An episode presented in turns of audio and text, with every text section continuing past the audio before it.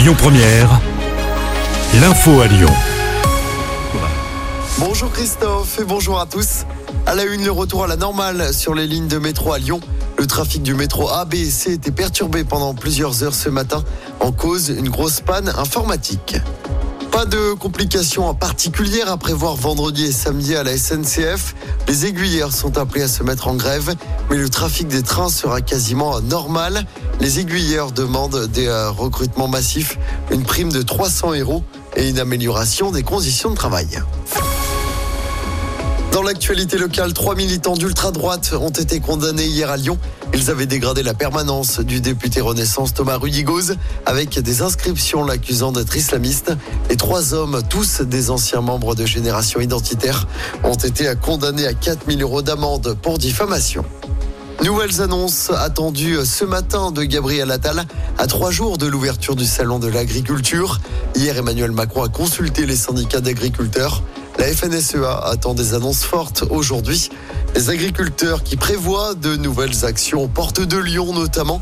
Des centrales d'achat de la grande distribution de l'Ain et du Nord-Isère pourraient être ciblées dans la journée.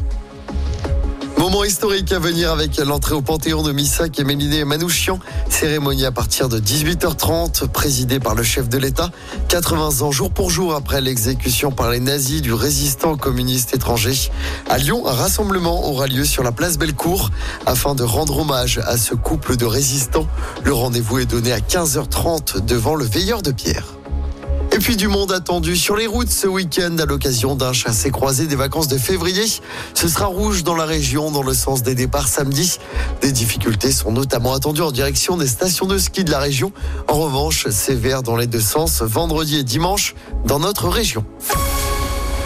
Allez, on termine par du sport en football, de la Ligue des Champions encore ce soir, suite et fin de huitième de finale. Allez, le Barça se déplace sur la pelouse de Naples et euh, Arsenal affronte le FC Porto. Coup d'envoi des deux matchs à 21h.